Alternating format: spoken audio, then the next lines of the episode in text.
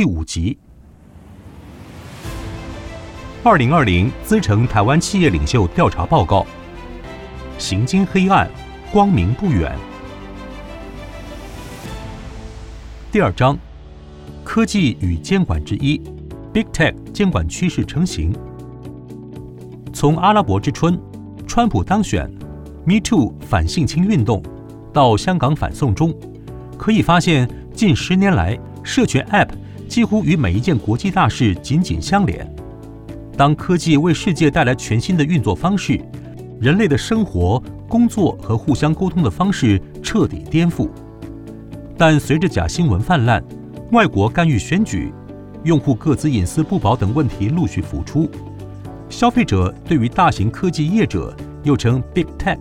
涉及侵害隐私、垄断市场、阻碍创新等疑虑日益高涨。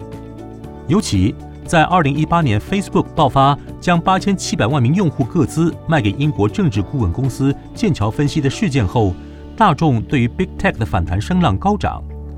美国联邦贸易委员会为此成立专门小组，用以监控美国科技市场的竞争状况。避免寡占、独占市场的并购买断交易发生。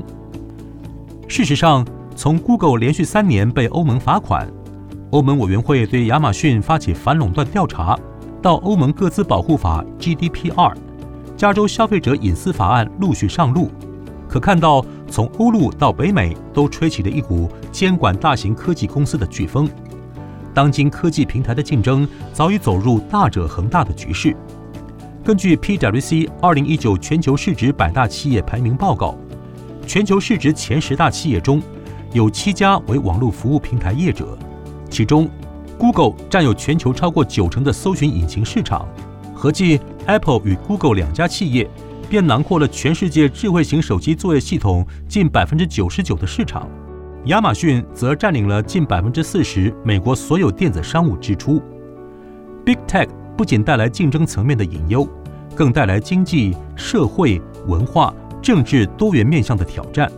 包括侵害个人资讯、掌控数据、欠缺透明度、兜售政治影响力等等。当数据成为企业未来决胜的重要资产，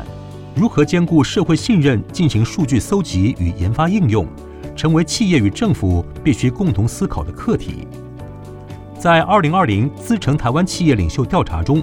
特别请参与调查的企业领袖想象，未来二零二二年及以后的世界将会如何发展，并给予一系列相对的选择。其中，有百分之七十九的台湾企业领袖认为，未来各国政府将加速立法，要求企业所发布的网络含社群媒体内容遵守规范。同时，有超过百分之五十三的台湾企业领袖认为，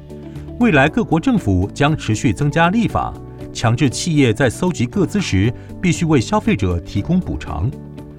若看全球及其他国家的调查数据，监管网络内容乃是各国企业领袖共同预见的趋势。包括中国、美国、德国、英国等多国企业领袖，多数受访者均预估，政府将逐步强化网络内容的监管力道。尽管台湾及全球多数的企业领袖都同意。网络内容及企业对于数据的搜集应该受到管制，但管得太紧，可能引来限制企业竞争力、阻碍跨境数据流动，甚至是阻碍创新的骂名。但若毫不管制，则可能让社会陷入分化，加剧社会大众与企业的对立。身兼监管证券市场秩序以及辅导企业双重使命的台湾证券交易所，其董事长许章瑶认为。要发展大数据或 AI 应用之前，必须站在资料所有者的立场思考。第一，企业或资料应用方必须取得资料所有者的信任。第二，必须让资料所有者相信提供数据将是对自己或社会有利的，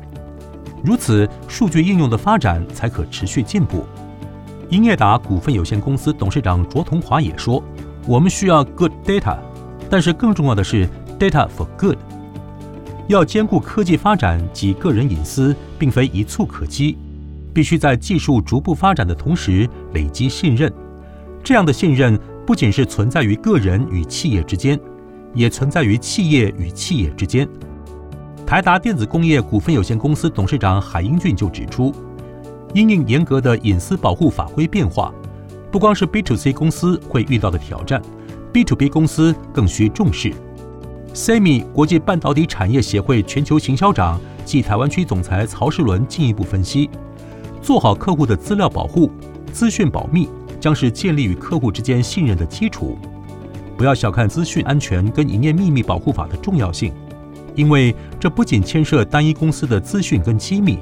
更将影响台湾经济，甚至全球的供应链及区域产业发展，不可不慎。道德伦理则是另一个必须高度重视的议题。台湾生物产业发展协会理事长李中熙认为，监管法规的拟定必须考量伦理、法律及社会风险，尤其精准医疗牵涉到很多基因资讯，更需妥善规范。台湾默克集团董事长谢志宏也说，无论是数据发展或基因编辑，可为人类带来许多新的应用与福祉。但也可能产生很大风险。默克很清楚知道，需在科技发展的同时严守道德，并负起社会责任。除了管制企业所发布的网络内容，要求企业在搜集个资时提供补偿，运用反垄断法规规范企业避免走向独占，更是监管的一大利器。从 Facebook 接连并购 Instagram 与 WhatsApp，Google 并购导航 App Waze 等案例。可看到，大型科技公司透过收购小型科技公司补足战力的同时，很可能造成市场垄断，损害整体市场竞争力，使创新生态系不再健康。直至今日，分拆大型科技平台业者的呼声越来越强烈，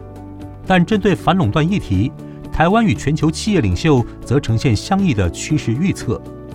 全球百分之六十八企业领袖。预估各国政府将强化反垄断立法，禁止技术领导厂商主导市场。但在台湾，有百分之四十七的受访者认为，技术领导厂商将持续主导市场发展。尤其在以创新技术挂帅的科技、电信与媒体产业有百分之五十五，金融服务业有百分之六十九。预估未来市场将由技术领导厂商主导的比例，较台湾整体数据来得更高。对此，联强国际集团总裁杜书武做出清楚分析：电子产业有个很重要的发展法则，经济规模。尤其当科技研发越往尖端走，研发成本越高，企业若缺乏经济规模，就无法继续在这产业里竞争。可以预见，未来电子产业供应链将形成专业的垂直分工，同一 segment 的竞争者会不断的整合，以扩大企业的经济规模。最后，在每一个 segment 将只剩少数几个竞争者存活。由于台湾上述产业所面对的市场仍处多元竞争局势，谁握有领先技术或位居领先地位，仍为胜出竞争对手的关键。